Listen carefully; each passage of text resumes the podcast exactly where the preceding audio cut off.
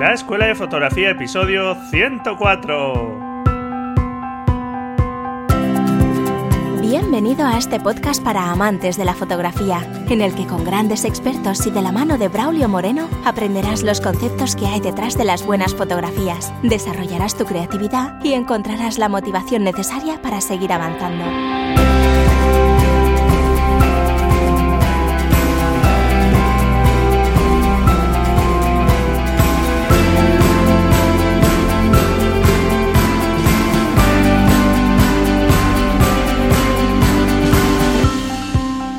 Hola, bienvenido a este nuevo episodio del podcast La Escuela de Fotografía.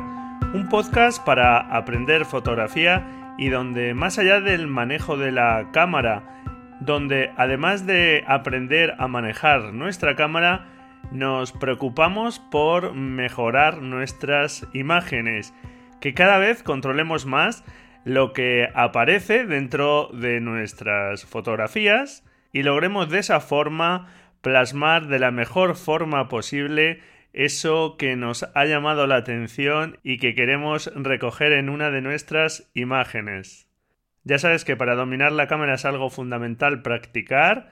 En deimagen.com barra regalo te dejo 15 ejercicios para practicar conceptos importantes para mejorar tus fotografías. Y te recuerdo también que puedes participar en el reto fotográfico número 21 sobre líneas hasta este domingo 26 de noviembre. Y también hasta este domingo 26 de noviembre todavía puedes participar en el sorteo de los tres packs de libros gracias a la colaboración de la editorial Fotoclub, de la editorial Anaya, y puedes hacerlo dejándome tu reseña en iTunes o rellenando el formulario en deimagen.com barra 100 con número. Y dejaré una semana para que sean visibles todas las reseñas en iTunes hasta el día 26 y a partir del día 4 vas a poder comprobar tu participación, el número que tienes con tu correo electrónico o tu usuario de iTunes y en esa semana pues ya haré el sorteo. Venga, ánimo a participar y a ver si tienes suerte. Y hoy contamos con un fotógrafo invitado, ya sabes que es fundamental conocer la obra de grandes maestros de la fotografía y hoy contamos con un fotógrafo que es todo un referente. Nada más y nada menos que con Tino Soriano, un fotoperiodista español con mucho reconocimiento tanto nacional como internacionalmente, colaborador habitual de National Geographic, que aquí hemos hablado de él en varias ocasiones y que además ya lo tuvimos como invitado en el episodio especial número 100.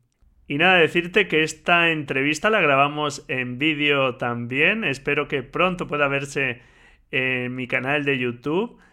Y a lo largo de la entrevista vas a oír un ruidillo que estuvimos ahí, Tino Seriano y yo, un rato viendo de dónde podía proceder, pero no lo encontramos. Y hay un ruidillo a veces ahí de fondo.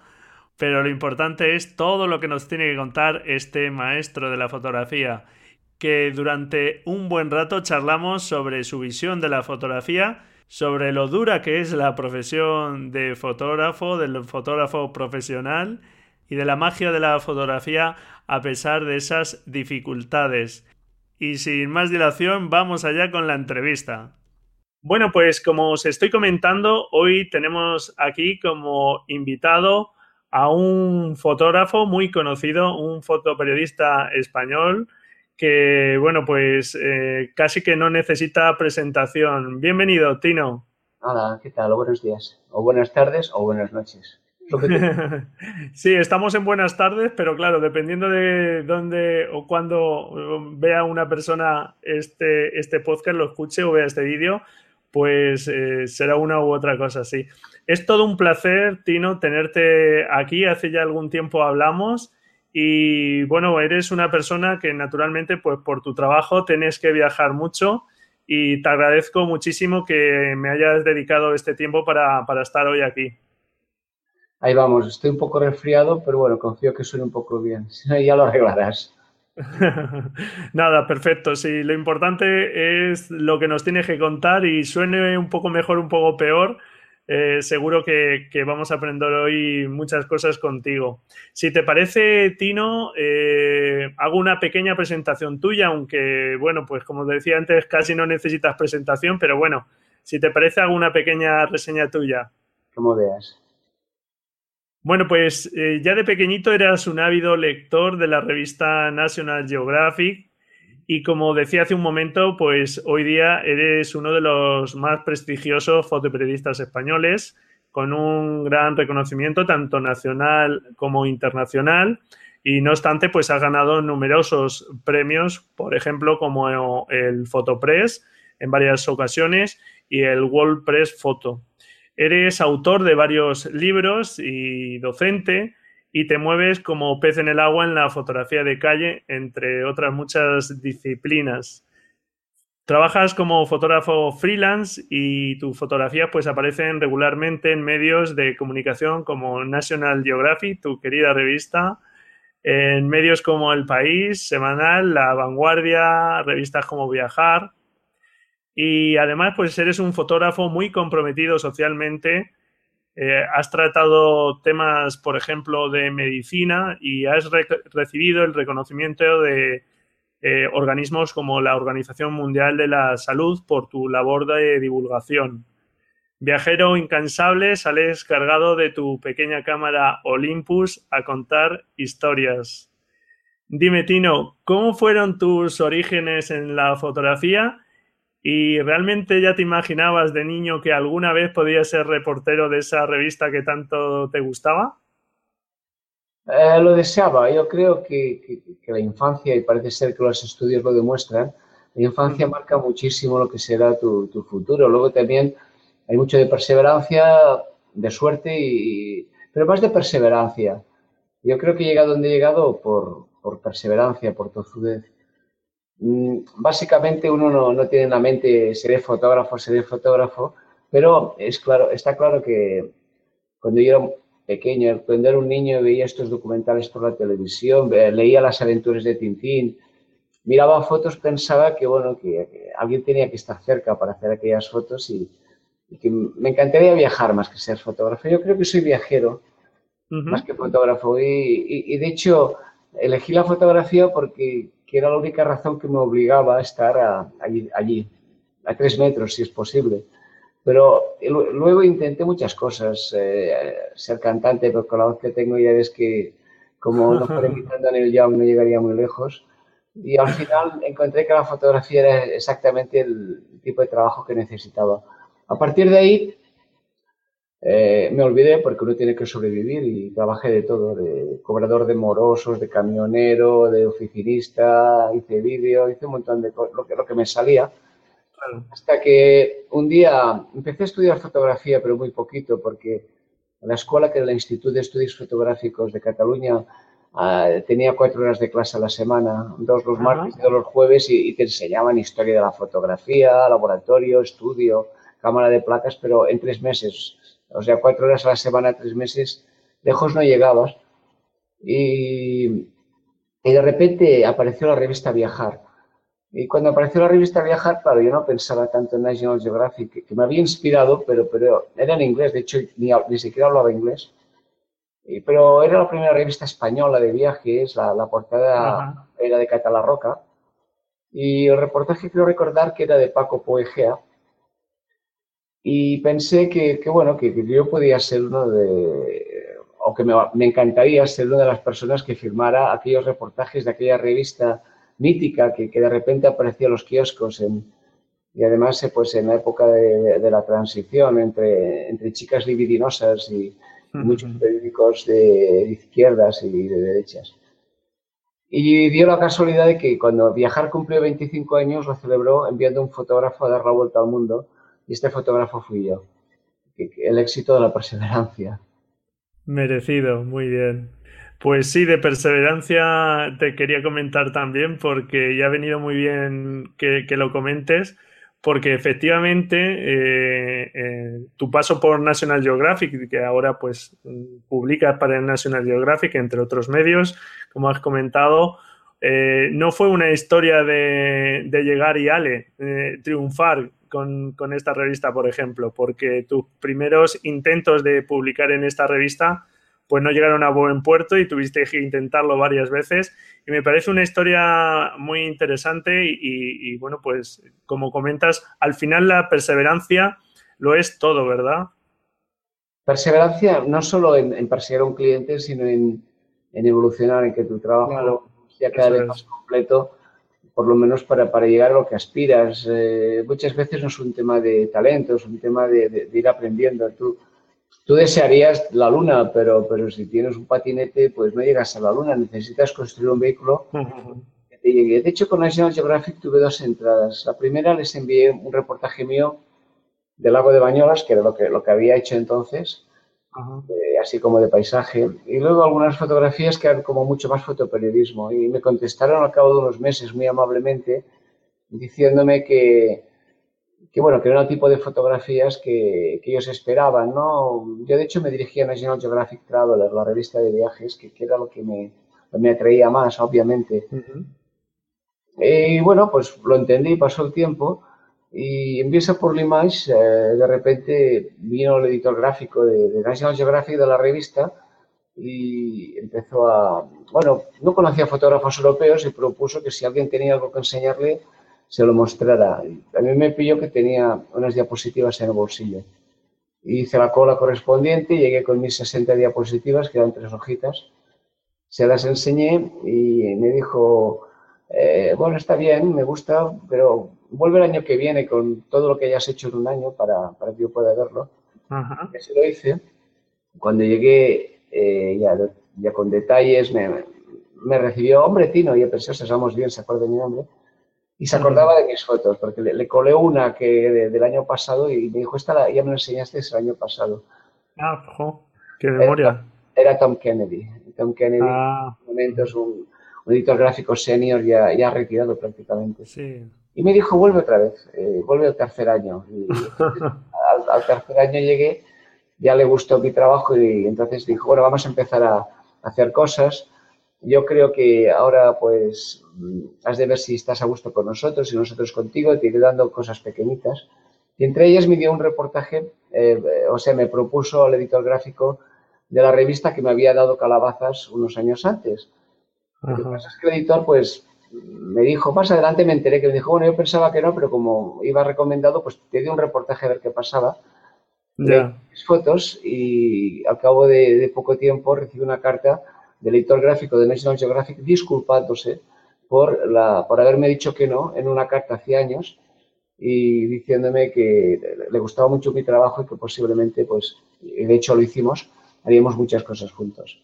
Es una actividad por parte de, posiblemente, de uno de los editores gráficos más importantes del mundo, que contrasta con la soberbia y la chulería que se suelen llevar en España. Ya. Entonces, eh, las cosas son así. Por esto, la mayoría de fotógrafos que hay en estos momentos, toda esta generación que empieza por Samuel Aranda, pues han tenido que ir a buscarse las habichuelas fuera, ¿no? Es, es cómo se entiende la fotografía aquí y cómo se entiende fuera. Y sí. es una buena lección para, para navegantes. Pues sí, por desgracia no eres el único fotógrafo que naturalmente nos comenta eh, de este tema. Y sí, es una desgracia que en España pues la situación sea esta y que no se le ve a corto plazo una salida fácil, ¿verdad, Tino? Es un tema de educación visual. Eh, la gente se piense que, tomar una foto es solamente eh, utilizar el dedo índice, no llegaremos a ninguna parte. Para, para ser un buen fotógrafo, como cualquier profesión, hace por lo menos eh, falta una, una formación entre 6 y 10 años. 6 y 10 años para que seas, obviamente a los 6 años sabes hacer algo, pero hasta que desarrollas un lenguaje, un estilo, tienes recursos suficientes. En el caso del, fotoperiodismo mm, sales prácticamente en blanco, muchas veces sin saber qué te vas a encontrar y es devolver con una pieza.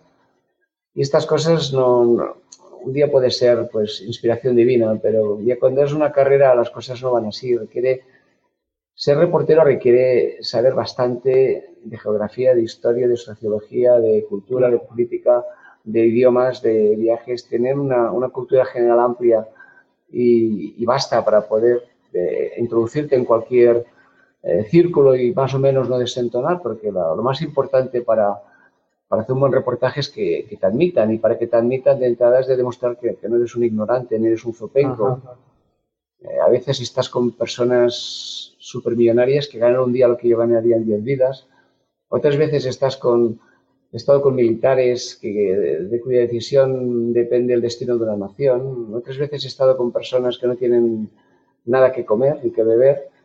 Y en todos los casos he estado con, con mi cámara y con lo que he intentado transmitirles, por lo menos para que me admitan.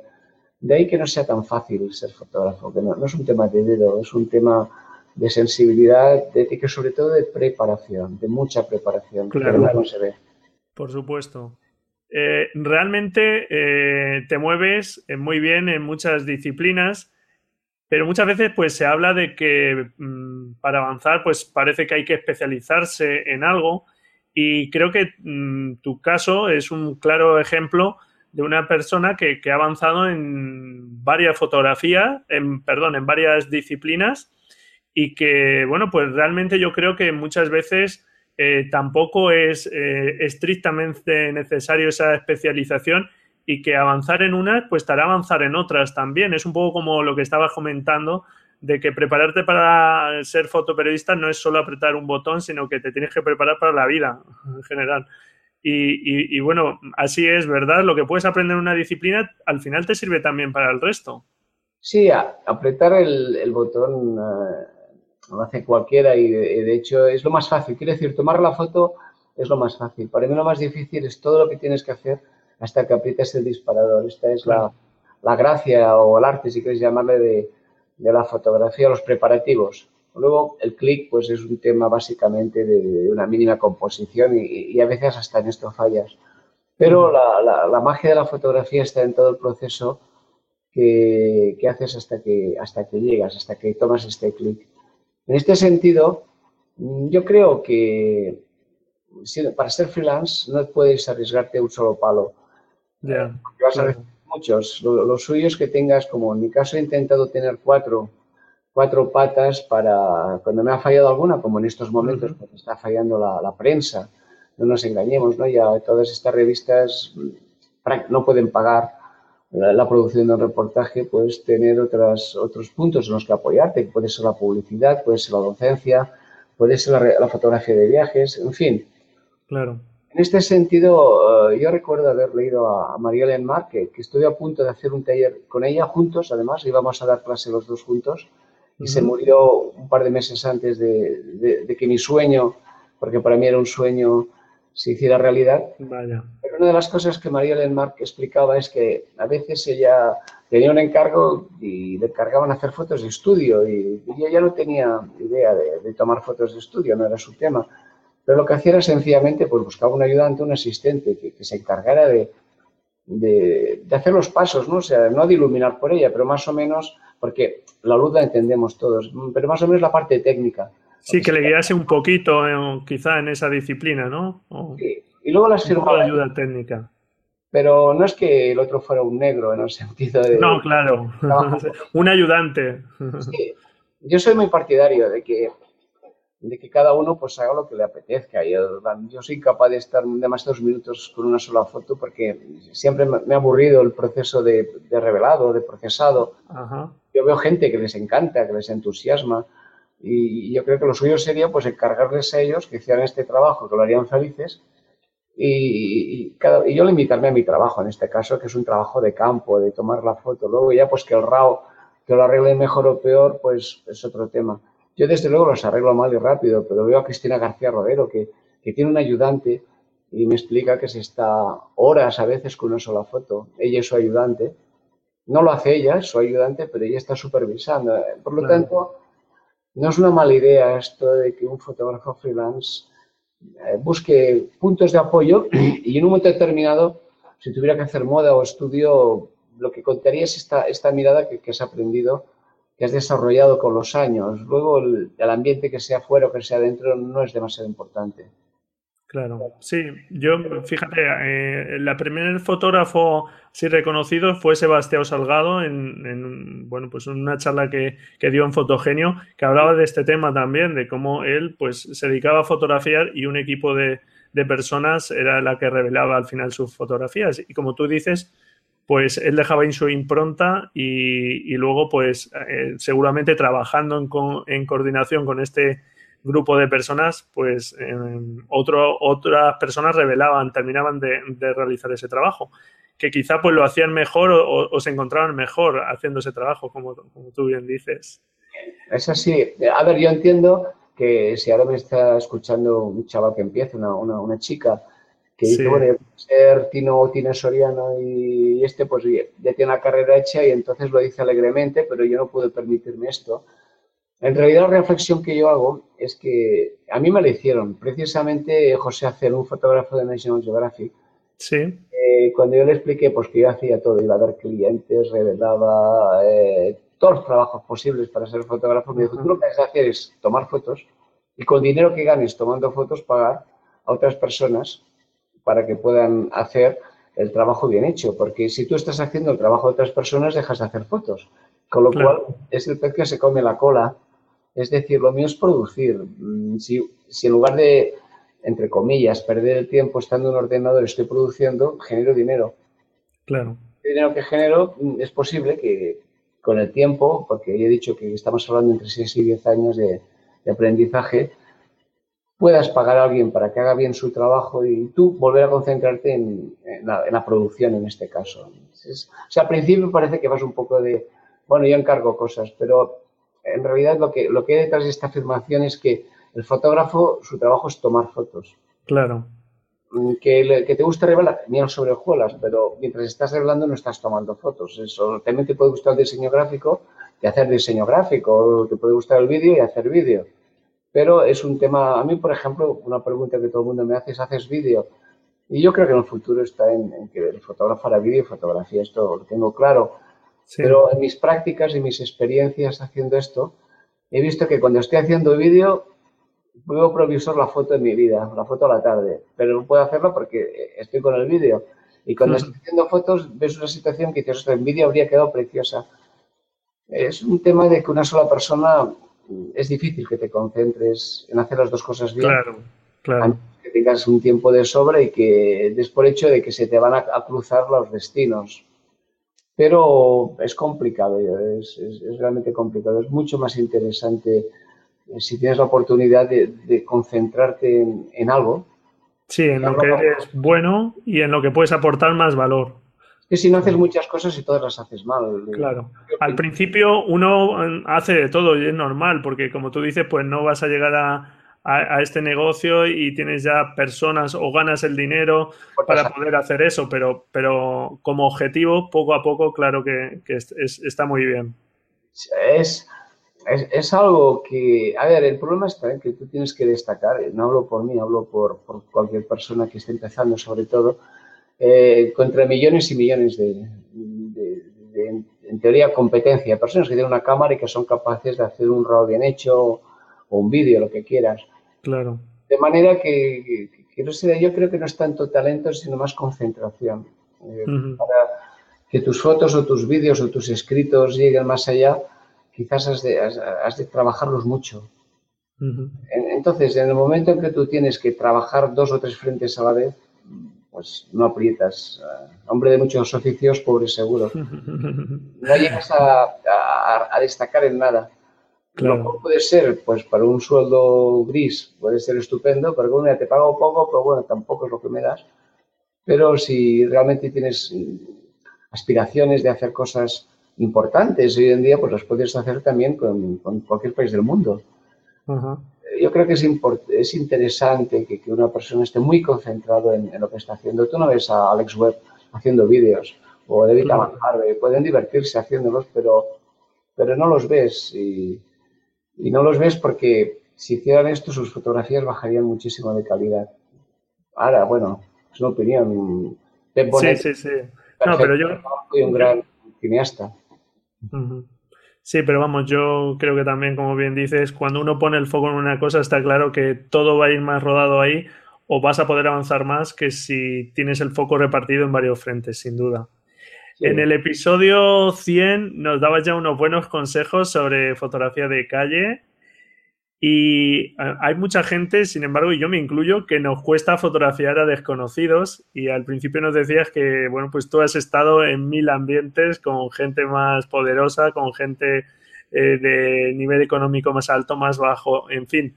Eh, ¿Algún consejo para quitarnos ese pudor y que realmente podamos practicar la fotografía de calle? A ver, el primero y básico es que, que seas admitido y que, tengas tiempo. En el momento en que tienes tiempo y te admiten, eh, de alguna manera te, acabas volviendo invisible porque a la que te ven un rato haciendo fotos, pues ya saben lo que van a ver de nuevo, o sea que ya saben que estás detrás de una cámara y la gente desconecta. Pero yo con las nuevas tecnologías eh, estoy trabajando de otra manera que, me es muy práctico, mira. A ver, sí. Esta misma cámara me servirá. Y aquí hago un pequeño inciso porque como estamos grabando en vídeo, Tino muestra una de sus pequeñas Olympus con pantalla abatible. Y seguimos. Tengo algunas cámaras aquí, pero eh, a mí lo que, me, que me funciona muy bien es estas pantallitas. Estas pantallitas que se abren.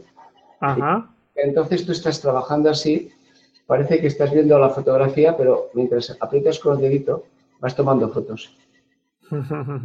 es, tremendo porque ahora porque tengo la cámara muy levantada para que, se vea, pero la idea básica de, poder tomar fotos sin, apuntar con el visor eh, te da mucha espontaneidad. Y lo estoy usando muchísimo. Eh, de hecho, no invento nada. En la época de la Rolleiflex, aquellas cámaras sí, medio con dos objetivos, o la Yasica también, la Jessica Matt, eh, era una manera de fotografiar muy, muy de Robert Duano, por ejemplo, que, no era tan agresiva, porque parece como el que, lo que la gente encuentra agresivo es que te pongas la cámara al ojo. Claro, que como que mires directamente hacia la persona cuando tú... Metálico, o con tu ojo digital. Y esto es lo que la gente entiende, porque curiosamente, si tú en la misma situación te pones a hacer un vídeo, que muchas veces pues lo haces abriendo la pantalla, mm, la gente no se mosquea tanto. En el momento que haces una panorámica y luego si, si miras hacia abajo como, como saludando, como haciendo una inclinación, tampoco. Y yo creo que este es un buen consejo, lo estoy usando muchísimo. Muy bien. Sí, pues es una forma de por lo menos romper el hielo sin que aparentemente seamos, estemos fotografiando, pasemos más desapercibidos. Muy bien. Es una de las eh, razones por las que uso estas Olympus, por, estas pantallas abatibles que, me permiten estar alejado de la cámara mientras estoy tomando fotos. En otras ocasiones, sin embargo, Tino, te he escuchado decir que, no lo sueles llevar activo para que no te distraiga este LCD, ¿verdad? El, eh, sí, claro, es que no lo llevo activo. Eh, por detrás no hay, pantalla. O sea, Solo lo utilizas en esas ocasiones que quieres pasar un poco más desapercibido, ¿verdad? O sea, para ver la pantalla, sí, pero si no, estoy trabajando como se hacía antes, con la cámara al ojo, para... Es un tema de concentración también. Aparte de que con la pantalla, pues, estas cámaras pequeñitas que o los teléfonos, que, con la luz ambiente no ves nada, es cierto que cuando miras a través de un visor, hay una, una buena noticia y una mala noticia. La, buena noticia es que estás mucho más concentrado, de manera que eres mucho más efectivo. La mala noticia es que te pierdes eh, casi el 90% de cosas que están pasando, porque ves como, como un caballo, ¿no? A través, de, a, través de lo que te marca el visor, de manera de que tú estás apostando por un ángulo, pero si no tienes a alguien que te diga, oye, que, te estás, que está pasando esto a tu derecha y es mucho más interesante, eh, pues te lo pierdes. Y, realmente pasa esto con, con, para un reportero con tu trabajo cotidiano, que tú apuestas por algo, pero tienes que, estar pendiente de lo que te estás perdiendo. Claro, al respecto te, he escuchado alguna vez aconsejar que para eso pues tú aconsejas digamos, ir con la cámara, pero mm, primero eh, imbuirse, digamos, en el medio, vivir lo que estás eh, o meterte en lo que se, eh, en la acción de lo que se está desarrollando y luego fotografiar, ¿verdad? es fundamental. En general es fundamental. Por descontado es un, tema de tiempo. Eh, es bonito decir, bueno, se trata de dar tiempo, pero a veces no lo tienes. Y ahora mismo estoy haciendo unos trabajos sobre la ceguera en el mundo y, lo que de fotografiar es justo el momento en que llega el equipo médico. De manera que no tengo tiempo de llegar una hora antes y presentarme, básicamente porque estoy en lugares que no hay manera de llegar y solo puedo llegar con ellos. En estos casos me siento muy, eh, me siento muy impertinente al, llegar y no presentarme casi casi, aparte de que soy el fotógrafo y voy con el equipo, pero te das cuenta de que, bueno, por suerte, eh, por un lado la gente está muy ciega y por otro lado la, atención va directamente para el equipo asistencial. Pero es cierto que hay momentos en los que no hay tiempo para presentarse, que, que tienes que ir un poco por la cara. Porque sabes que sencillamente si no lo haces así, al menos estas imágenes no las vas a tener y si son importantes, ya, ya empiezas cojeando. O sea, ya vas a hacer un tema que no tienes un principio. Pero eh, esto es una posibilidad de que no tengas tiempo y que, que, el plazo sea muy breve y no tengas mucho tiempo para presentaciones. Mi método es este. Mi método es, llevo la cámara pequeña, siempre he llevado una Leica, ahora un Olympus, cámaras que caben en la riñonera Puntualmente había llevado una reflex, pero también con óptica fija. Por eso no uso zoom, para, para entre otras razones, para que no me ocupen demasiado espacio y pueda guardarlas.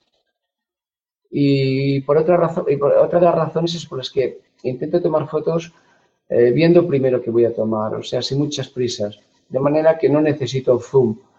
Em, tengo tiempo normalmente pues, para cambiar del angular al telecorto para dar unos pasitos y acercarte más a lo que quieres fotografiar o alejarte. Sí, eh, no rush, que dirían en inglés, sin prisas, sin, sin, urgencias, sino el hecho de que vea que yo puedo cambiar de ópticas tranquilamente me está marcando también un ritmo, no, no, no, no voy acelerado. Y, y desde luego, mm, yo, yo, comparo mucho la fotografía a la escritura. Al final, la fotografía es escribir con luz. Esto quiere decir de que para mí una fotografía es, es, un papel en blanco, es un papel en blanco en el que tengo que escribir una historia. Eh, si voy rápido, no tengo tiempo de pensarla. Si no miro, no, no sé qué voy a escribir. Eh, puedo usar una caligrafía bonita, porque me he entrenado a hacer caligrafía bonita y voy a hacer unas fotos estéticamente... Eh, de postal, digamos. Ni, eso, fotos que, que realmente bellas sin alma. Fotos están muy bien acabadas y que, parecen resultonas, pero que al cabo de, unos segundos dices, bueno, cuando las has explorado ves que no hay nada dentro. Sería una caligrafía perfecta, un de estas de redondillo que se hacían antiguamente en los papeles, pero una foto es un papel en blanco en la que tienes que, escribir una historia y como decía creo que Diane Arbus, una fotografía es un misterio, que con que más la conoces, más, más eh, quieres saber sobre ella. Esto no se hace rápidamente. Esto es el resultado de que tú hayas visto, pensado, reflexionado, explorado, seas admitido y, en todo caso, obviamente no todas tus fotos tienen estas cualidades. De hecho, eh, hace poco estuve contando mis, las fotos que más o menos me decían algo que he tomado en los últimos 30 años y, no llegué a 300, lo cual da un, un récord de unas 10 fotos al año siendo optimista. De manera que estamos hablando de una de estas fotos. Pero mm, la intención como los toreros la tienes, de, que cada próxima foto sea, eh, cumpla estas características, tu hoja en blanco, tu historia, tu misterio. Y yo creo que cuando uno se uno entiende la fotografía así, eh, fotografías menos, pero, pero, pero vas mucho más reposado, pero llegas más lejos. Claro. A mí, vamos, yo es una recomendación que, suelo hacer en el podcast también, eh, que meditemos más nuestras fotografías, que pensemos más antes de disparar. Y mira, yo me conformo entonces, Tino, yo creo que a nuestro nivel nos vamos a conformar con una fotografía al año, de la que dices tú, en vez de 10. yo con una al año me conformo. sí, sí. al final eh, normalmente cuando ya estamos gagas nos hacen exposiciones conmemorativas o nos hacen, nos dan premios por la trayectoria y empiezo a recibir alguno. y, tú vas a una exposición de un fotógrafo que te ha gustado siempre y ves sus mejores fotos y hay allí 100 fotos y en realidad hay 10 o 15 que te gustan. Las otras dices, bueno, están bien, pero, pero no son la repera. Y es que a lo mejor este fotógrafo pues ha hecho 15 grandes fotos en su vida profesional. 15 que te gustan mucho. Obviamente todo lo que hacemos los profesionales básicamente es correcto, porque si no, no nos podríamos dedicar a esto. Pero entre una buena foto y una fotografía que, una fotografía que rompe esquemas y que, trasciende, eh, hay fotógrafos como Corda, el fotógrafo de Che Guevara, que, hizo un par de fotos así toda su vida, y estamos hablando pues de un icono, o bueno, hay fotógrafos que, lo mismo que lo, que lo aumentabas, pues ha sido mucho más activo, prolífico, pero sí que es cierto que, que al final en toda una vida eres capaz de hacer una docena de fotos en promedio, de buenas fotos en toda una vida. Yo, yo, seguramente salvaría alguna más de las tuyas, no siendo tan crítico, pero te entiendo perfectamente, te entiendo perfectamente. Muy bien, tú sueles utilizar mucho el sentido del humor en tus fotografías, ¿verdad? Es algo que, para ti es importante. No lo encuentro, no, no, no lo busco. Eh, sí, eh, o sea, de repente estás, estás tomando un reportaje y, ves algo que, que, lo encuentras divertido, pero no, no piensas esto va a ser divertido, sino sencillamente reaccionas como otras personas reaccionan al color o reaccionan a, las texturas o reaccionan al movimiento. Yo me doy cuenta de que ni siquiera puedo planear dónde voy a encontrar una foto divertida porque a veces vas a un lugar que, crees que, va a funcionar muy bien y, y, estás tres semanas trabajando y, no te aparece nada que realmente te haga reír. En cambio, otras veces has estado en Japón y llegué con un montón de fotos divertidas. Estados Unidos, en Miami mismo, eh, que, no esperaba nada, no sabía ni, siquiera qué iba a hacer Miami cuando di la vuelta al mundo para, para Olympus. Y Miami era uno de estos sitios que decía, bueno, ¿qué hago yo aquí? Y al final salí con, con fotos súper divertidas porque la misma sociedad norteamericana a veces tiene, tiene estas... Estuve en un hotel de Donald Trump y me apareció una señora en recepción con, una bata con un culo al aire.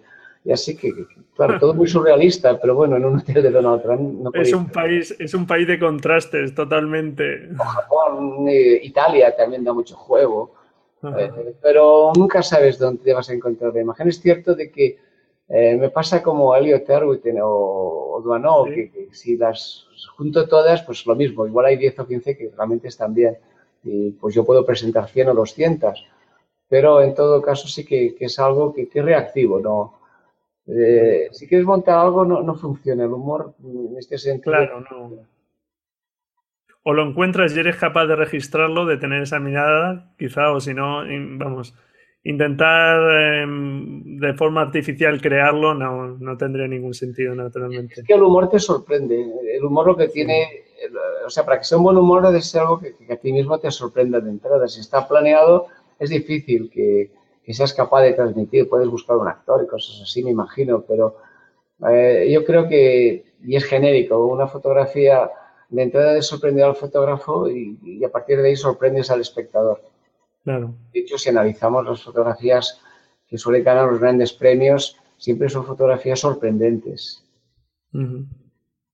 Sí, que tienen algún detalle que es eso, que, llaman al wow, ¿no? Al, al, quedarte ahí un poco impresionado de la foto. A veces es un imprevisto. Si tú fotografías una mujer guapa, digo una mujer porque, bueno, o sé, de entrada, pues piensas una mujer guapa. La mujer es muy guapa. Tú puedes ser un buen fotógrafo, pero lo, que es la materia prima es que la mujer es guapa. Claro. Es bella y entonces pues va a obtener una imagen bella. Pero no porque tu imagen sea bella, sino porque la persona que aparece es bella o bello si quieres, a Josh Clooney o, o Leonardo DiCaprio, quien quieras. Son estas portadas y que el fotógrafo pues añade todo punto de, glamour, de iluminación, de enfoque, de técnica y, entre los dos pues tienes el fotón. Pero en reportaje normalmente a veces trabajas con todo lo contrario, no con gente guapa, sino con gente que es bella, que físicamente puede ser o no agraciada, pero la gente que seguimos los fotoperiodistas es gente que, suele ser muy bella de corazón. Al menos yo, soy más un fotógrafo en general de, historias eh, edificantes. No, no he sido un fotógrafo de Chernóbil, de ir a buscar, a pesar de que temas pues, de, esclavitud, de ceguera, de, temas muy duros. Pero me, me, gusta, todavía me sigue gustando encontrar lo mejor del ser humano y de hecho en mis colaboraciones con el País Semanal eh, las personas que se en portada, pues, un chico con síndrome de edad opaco, una prostituta, una ama de casa, un pescador, eh, un, pastor. Es decir, que, siempre me ha gustado encontrar historias en, las personas que, encuentro en mi vida cotidiana, a mi alrededor. No, no, no perseguir grandes estrellas, sino creo que el mérito está en, en, realmente upar a, las personas anónimas, porque muchas personas anónimas tienen historias interesantísimas y a menudo en, el fotoperiodismo te vas cruzando con ellas. Que son las personas que, que, tú fotografías y que te enamoras y que te enamoras de, una manera no tanto por, por, su belleza, sino por su, por su espíritu, por su carácter, por, por sus cualidades. Y en este sentido el fotógrafo eh, tendría que, eh, cuando hablamos de captar lo etéreo, es captar estas cualidades y, esto volvemos otra vez a lo que decía al principio con los editores, no, no es que aprietes una, el, el, índice y salga la foto, sino que es de tener la sensibilidad y la técnica para poder materializar algo que, está en el aire, que es etéreo. Eh, muy bien, pues vamos, tú tienes, creo, ese don de poder plasmar y contar de una forma estupenda esas historias, de verlas y de poder capturarlas. De sentirlas entiendo primero y después poder capturarlas. Y no en balde, pues hablábamos de humor, pero podríamos pasar a otra faceta en la que, pues, eh, como decías, has pasado o has contado historias, por ejemplo, pues, eh, de denuncia social o hablando sobre problemáticas eh, comentaba al principio que has hecho trabajos en torno a la, sanidad, por ejemplo, pues sobre el cáncer infantil. Y muchas veces, ¿verdad? No, tenemos cosas cercanas de las que podemos hablar, como estás diciendo, historias pequeñas, pero que merecen ser contadas y no hace falta irse al otro lado del mundo. No, mi, amigo Navia tiene un, ejemplo que me encanta. Le dice, tú eliges dos destinos. Uno, el destino de tu vida y otro un pueblo sin nombre en, un lugar sin historia. Y si tienes la misma emoción en los dos lugares es que eres un buen fotógrafo. Sí. En este sentido, eh, yo he viajado mucho por mi trabajo y, parece que, lo exótico pues te ha de dar mejores fotos y en realidad lo que he aprendido es que las mejores fotos las tienes en la esquina de tu casa. Es un tema de, sensibilidad y, sobre todo es un tema de huir de los tópicos. Entonces, es más la historia que no el, envoltorio. Sí, de dañar un poquito la realidad aparente, ¿verdad? Sí, cuando uno empieza, dice, bueno, pues me voy a ir a la India porque llevan unos saris de colores brillantes y hacen unas fiestas magníficas y hay elefantes y, voy a hacer unas fotos fenomenales. O llámale, pues yo qué sé, Perú, llámale cualquier país donde la gente viste o tiene un aspecto que de por sí parece que justifica la foto. Esto justifica una foto desde un punto de vista pues antropológico o sociológico, pero no, es un ingrediente más, como una puesta de sol o como unas montañas con una perspectiva aérea bonita. En realidad, tú tienes unos ingredientes y tú eres el cocinero, pero para hacer un buen plato, eh, Ferran Adrià no necesitaba grandes ingredientes, eh, usaba su oficio y era capaz de hacer un gran plato a partir de, ingredientes que todos tenemos en la despensa. Esto es mi, mi credo como fotógrafo, lo que yo intento transmitirle a los jóvenes fotógrafos, que no es tanto el destino, sino tu viaje, tu propio viaje. Muy bien, muy bien. Pues sí, algo más o menos, no con esas palabras, pero intento inculcar en la escuela de fotografía que más allá de muchas veces de complicarnos con temas técnicos de las cámaras, con ir o pensar en ir a destinos increíbles para fotografías de paisajes o demás, pues efectivamente eh, hay que creer en esas historias y, apostar por nuestra propia visión e ir descubriendo el mundo y mostrándolo a través de nuestra propia visión. Muy bien. ¿Y cuál sería, cuál crees que es la principal enseñanza que te ha dado este tipo de trabajos, por ejemplo, como hablábamos de, en el tema sanitario? ¿Cuál sería el principal aprendizaje? Es muy fácil que es que cuando falla la salud se desmorona todo Castilla. Lo decimos frecuentemente, pero no, no, no, yo creo que no lo, no lo plasmamos en nuestra forma de vivir muchas veces. He mis carnes porque de repente me encontré que tuve un problema con, con mi cadera perdí el cartílago y hubo un momento que, que, no pude andar, tuve que dejar de andar porque sencillamente los dos huesos jugaban entre sí al no haber el cartílago y las terminales nerviosas me daban un dolor, imagínate, nervios chocando entre ellos. Cada vez que das un paso, y bien, por circunstancias de la seguridad social y estas cosas, estuve un montón de meses. De hecho, el médico me decía que, tenía dos años de lista de espera. Cosas que nos quejamos. Han, destruido la sanidad y se queda en una frase, pero cuando tienes un freelance y te dice el médico que hasta dentro de dos años no tienes espacio en el quirófano, tiene su problema. Sí, serio. sí, y entonces caminar, primero la operación, luego esperar, luego la rehabilitación, caminar con muletas. Tuve que, tuve un encargo de National Geographic para no perderlo. Tuve que ir a Roma prácticamente cojeando y Roma es una ciudad con siete colinas que solo puedes hacer caminando. Y esta fue de rehabilitación. De hecho, tenía un ayudante, Darío Fatelo, que cuando me vio llegar dijo, pero tú eres fotógrafo de National Geographic, se parece, pareces una mula coja. Y es que digo, dijo, me han operado hace tres meses o cuatro meses y, he tenido que venir con una baja voluntaria de, mi rehabilitación, porque me decía que, podía quedar con este problema para toda la vida. Pero estos meses de no poder, esta, de no poder caminar, esta imposibilidad de hacer nada más que estar sentado, me dio la medida de, de, lo que puede ser pues padecer del corazón, tener cualquier cosa. Claro.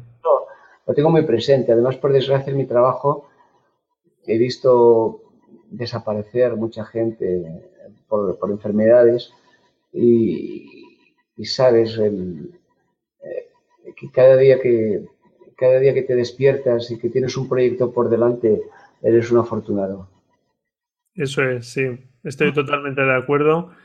Y, es verdad que nos complicamos muchas veces la vida con, bueno, pues con cuestiones que nos pone la sociedad delante como eh, necesidades tontas de, parece que todos necesitamos un teléfono de alta gama, un coche, una casa, un no sé qué, y todo eso falla, como bien dices, si no tienes salud, pues todo eso no es necesario. Y esas cosas, pues mira, ponen, como bien dices, te ponen, eh, pones en valor lo que, lo que tienes. Eso es. que sobre la teoría es fácil decirlo, pero luego la has de ser consciente de que cada día que amanece y que realmente tu cuerpo responde prácticamente al 100% si no entramos en detalles, es, es, es un motivo ya de, felicidad, porque eres una máquina que puedes hacer cualquier cosa que, que, que, que, que te planees, que, que, desees o, o que seas capaz de concebir. Eso es. No tienes limitaciones físicas. En este sentido, Mm, bueno, sería un tema muy largo porque es, un tema también de necesidades. Y a veces hablo con personas de este tema y me dicen, bueno, los problemas del tercer mundo son un gran problema, pero en el primer mundo también tenemos problemas y para mí es tan importante perder el teléfono como puede ser para una persona del tercer mundo, pues no tener que comer aquel día. Vaya, no. Vale, pues bueno, y también y jugar al golf o, coche de marca. Eh, en realidad eres tú mismo el que te impones los límites. Claro y tu vida será como te lo imagines. Eh, la vida de un fotógrafo ni mucho menos está relacionada con, con tener bienes, con tener dinero, con, tener un poder económico político.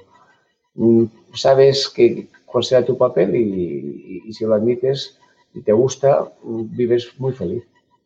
Pues sí, desde luego yo suelo cada vez me, creo más y, y, lo interiorizo y me alegro mucho de que si tienes salud, como estábamos comentando, las cosas realmente importantes en la vida no cuestan dinero. Muchas veces nos preocupamos mucho por el dinero y un poco de cariño, un poco de, amor de los demás, un abrazo, todo ese tipo de cosas no cuestan dinero y creo que son las más importantes, sin duda. Efectivamente.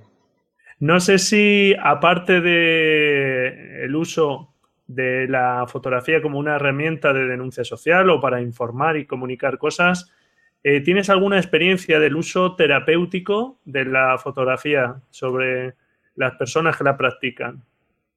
Sí, he hecho algunos experimentos y, de hecho incluso llegué a concebir eh, después de hacer un documental para National Geographic, que era Cardelen, que era sobre niñas que, no les dejaban ir al colegio por, su género y, que al final con unas becas pues conseguían les pagaban a la familia para que pudieran ir al colegio, concebí una de estas ideas de dejar cámaras para que la gente se, por su cuenta la, utilice la fotografía. Pero volviendo a, lo que me preguntas, desde un punto de vista terapéutico, es muy interesante cuando uno utiliza la, cámara eh, para descubrirse a sí mismo. Muchas veces eh, nosotros nos vemos de una manera idealizada, incluso la prueba la tienes en que tú posiblemente te ves de una manera al espejo y cuando ves una foto, un retrato que te han hecho, ves una persona diferente.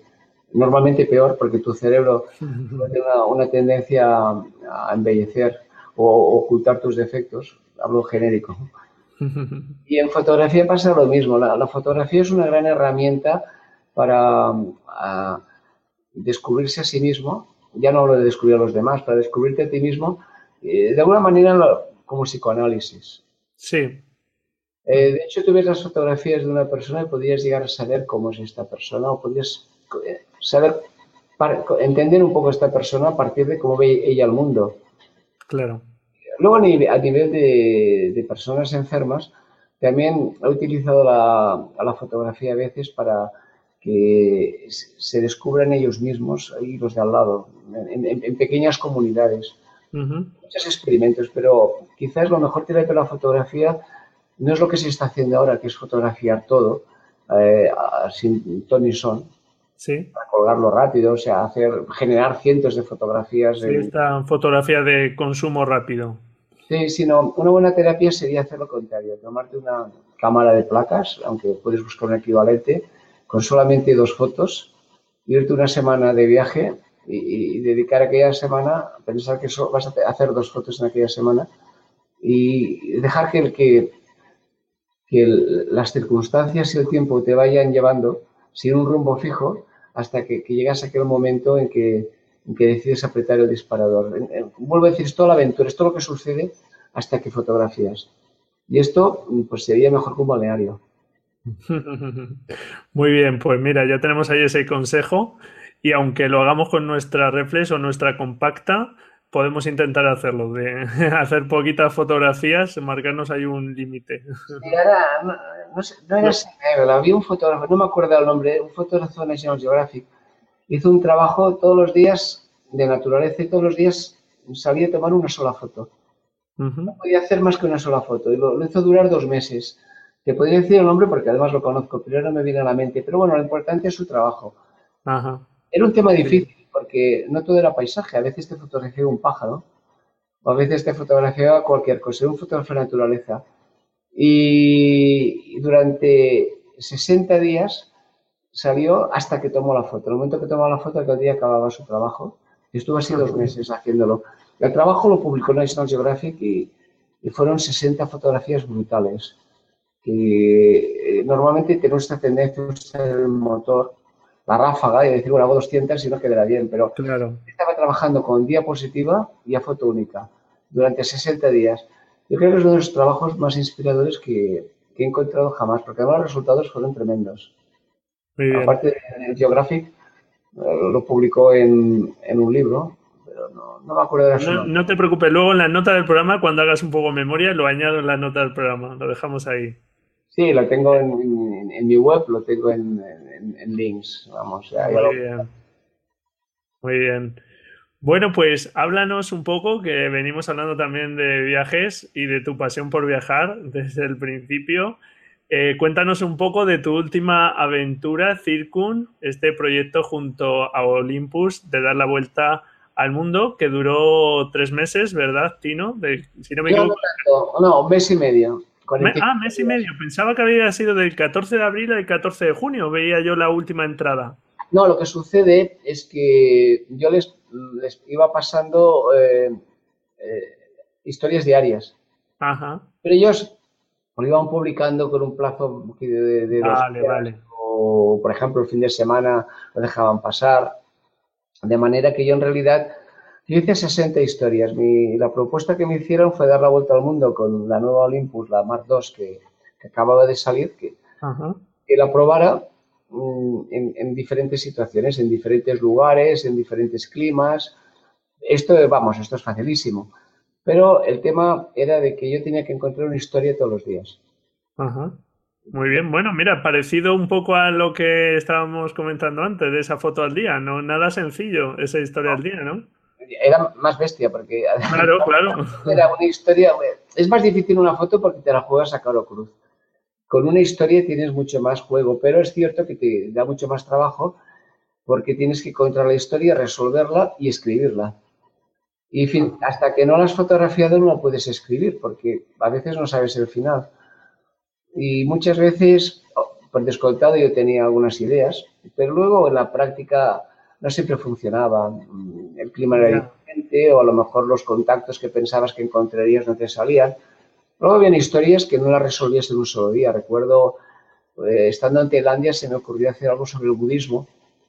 Y bien, pues aproveché que me iba desplazando para ir a diferentes templos para buscar desde el templo blanco hasta una escuela de monjes budistas para para que la historia tuviera variedad. O cuando en Río de Janeiro se me ocurrió hablar sobre las religiones y el carácter tan abierto que tienen los brasileños, pues eh, recuerdo que un día fotografié una mezquita, otro día me, organicé para encontrar un centro budista, otro día para una, una iglesia de estas católicas, una evangelista.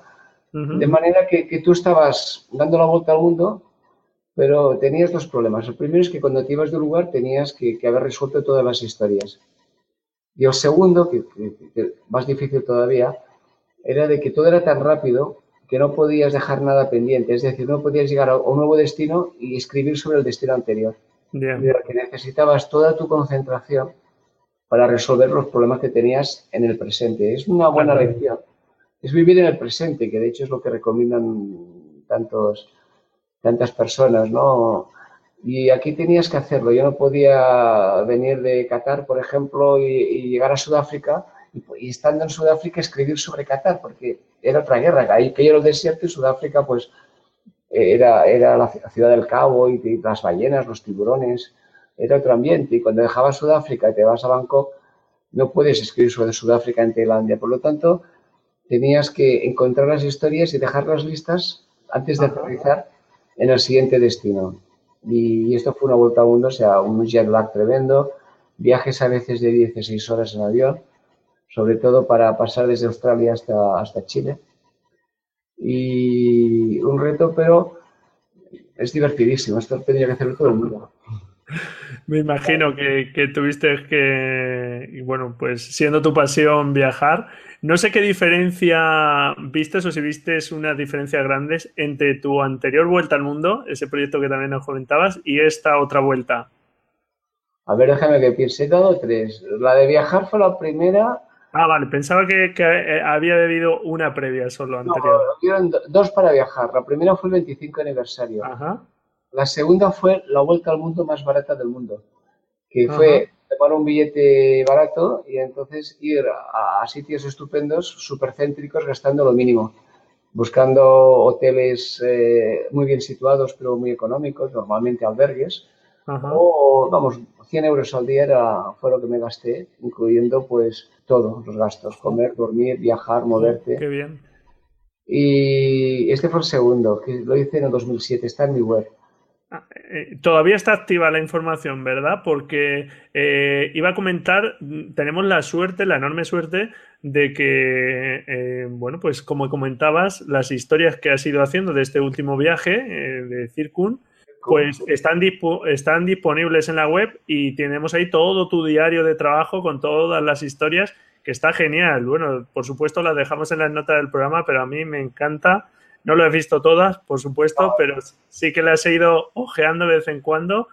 Y, bueno, es una pasada, que yo recomiendo sin duda echarles un vistazo. De estos otros viajes también hay, ¿están todavía la información disponible? Eh, sí, sí, está. Eh, está eh, ah, muy bien. que este último lo que tenía era el buscar una historia diaria, lo cual te daba pues prácticamente un folio y medio de información.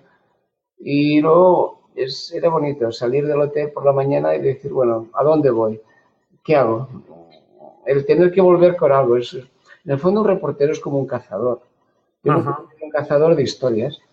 Y me divierte buscar historias porque no son historias morbosas ni son historias muy raras. Hombre, te gusta que sean originales, que, que atraigan. Recuerdo que en Santiago de Chile pensé que estaba en el país más económicamente más bollante del Cono Sur, se me ocurrió ir a visitar el, barrio donde estaba la gente más pobre, que venía de Haití, sobre todo, y de los países más pobres que migraban a Santiago de Chile. Oh, no vaya a seguir, barrio la estación es muy peligroso.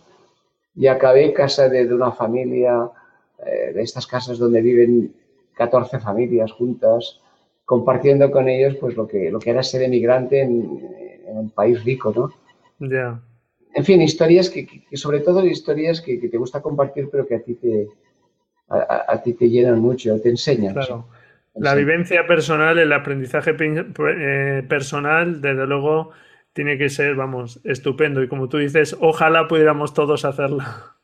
Es la mejor terapia de la fotografía. Sí. cuesta menos que un máster. Te tomas un billete de vuelta al mundo de estos que dan las compañías aéreas que, que suma millas, es decir, que si lo haces más largo pagas más, pero que cuando hice la vuelta al mundo más barata del mundo, tuve un billete que solo tenía cuatro paradas. Salía de Londres, paraba en Hong Kong, luego seguía hasta Nueva Zelanda, paraba en las Islas Cook, la Polinesia, en Los Ángeles y volvía a Londres.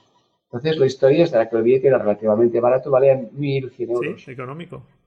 Y a partir de ahí, pues bueno, podías tomar pequeños vuelos con compañías baratas o ir de autobús y hacer pequeñas excursiones y, al final pues no, era, no, es tan caro, pero, pero creo que para un fotógrafo, a alguien que le gusta la fotografía, tomarse por lo menos tres meses sabáticos y ah. usar, hacer una experiencia de estas de viajar por el placer, no, no, de tomar fotos, sino de vivir el viaje y que el resultado sean unas, unas historias fotográficas y si añades texto, pues miel sobre hojuelas, creo que, que aprendes muchísimo, no solo de fotografía, sino de la vida. Claro, claro, eso es. Muy bien, Tino. Bueno, te iba a preguntar, tu próximo destino, que nos hablases de tu próximo destino. Pues nada, este, dentro de, estamos, ah, dentro de cinco días me voy a Tanzania tres semanas. Ajá. Eh, en Tanzania estaré trabajando para una revista haciendo un proyecto eh, que, he planteado sobre la ceguera en el mundo, Ajá. que acabo de hacer la semana pasada en Kenia. O sea, sigo con este proyecto pero por una de estas casualidades, eh, la revista Viajar ahora organiza un par de expediciones al año en el que la gente puede viajar conmigo. Y justamente este año, por casualidad, toca, Tailandia, toca Tanzania. De manera que cuando yo acabo de hacer mi reportaje, espero 12 horas y llego en avión con, los integrantes de la expedición Viajar. Y entonces estaré en un gorongoro y fotografiando animales en dos o tres parques nacionales. Y bueno, y después de tres semanas regresaré a casita con un montón de fotos para, para aburrirme delante del ordenador. Muy bien. Bueno, pues no sé si quieres añadirnos algo más, Tino. No, sencillamente que insisto en la perseverancia, que la fotografía es una profesión de largo recorrido. Es una trampa para los jóvenes pensarse que, que un programa pirateado y una cámara de muchos megapíxeles y un Mac te va a servir para, para ser un profesional. Es una trampa tremenda porque en realidad eh, esto no existe, como tampoco existen las hadas. En realidad, eh, detrás de, de, una carrera como, como todos estos fotógrafos que llegan tan lejos, Emilio Morenati, Samuel Aranda, Cristina García Rodero, Navia, mm, gente que son muy buenos amigos míos y que conozco bien su, su historia, hay una cantidad de trabajo apabullante. Solamente la gente ve solamente la parte de arriba del iceberg, la, parte glamorosa, los éxitos, los premios, las buenas fotos. Pero igual que en un iceberg hay nueve partes que están sobre, bajo el agua, en fotografía posiblemente hay 90 partes que están bajo el agua, que es lo que no se ve y que es lo que hace que, la gente diga, bueno, yo tengo una cámara muy buena de muchos megapíxeles, pero, pero nadie, me, nadie, nadie me da un trabajo y es porque no solamente es la herramienta, es, es tomar la foto es lo más fácil. Eso es. Bueno, pues mm, me parece una última reflexión muy interesante que ya la venimos comentando a lo largo de la entrevista, pero que, bueno, por los ejemplos que nos has ido poniendo, cómo has tenido que trabajar a veces eh, casi arrastrándote un poco, cojeando, eh, todo eso no lo ve, no se ve, pero está y, hay que tener esa valentía y, digamos, estar dispuesto a todo eso porque como bien dices, eh, uno no llega a fotógrafo y le dan un premio porque sí, o llega a vender fotografías porque sí, a publicarlas en grandes medios porque sí, sino eh, trabajando el día a día y esforzándote por mejorar. Así que me parece un consejo estupendo. Es que la fotografía es la única profesión en la que estás durmiendo una noche en un hotel de cinco estrellas y al día siguiente estás con un vagabundo intentando hacerte un puesto en una esquina. Muy bien, pues con esa magia de la fotografía terminamos. Tino, ha sido todo un placer eh, poder charlar contigo un buen rato y muy agradecido por el tiempo que, que nos has dedicado. A ti, Braulio. Nada, buenas tardes, mañanas, noches, depende. muy bien, un abrazo fuerte, Tino. Gracias a todas. Y hasta aquí este episodio. Espero que te haya gustado la entrevista. Sin duda alguna, Tino Soriano, como te has dado cuenta, pues es un fotógrafo muy experimentado ya y todo el bagaje fotográfico y personal que tiene a sus espaldas, para aquellas personas que estamos aprendiendo fotografía y bueno, realmente lo vamos a estar aprendiendo siempre, esa experiencia es de un valor altísimo y sin duda es un fotógrafo que debes conocer Puedes ver parte de su obra en tinosoriano.com, su web personal, donde vas a encontrar además un estupendo blog de fotografía. Te aconsejo también que eches un vistazo a sus libros. En el blog ya hemos comentado alguno y aquí también en el podcast. Y nada, muchísimas gracias por estar ahí al otro lado Encantado si me dejas tu valoración y tu reseña en iTunes, tus comentarios y tu me gusta en iBox. También si compartes este episodio en tus redes sociales si te ha gustado. Felices fotografías y nos escuchamos la próxima semana, si tú quieres, claro. Adiós.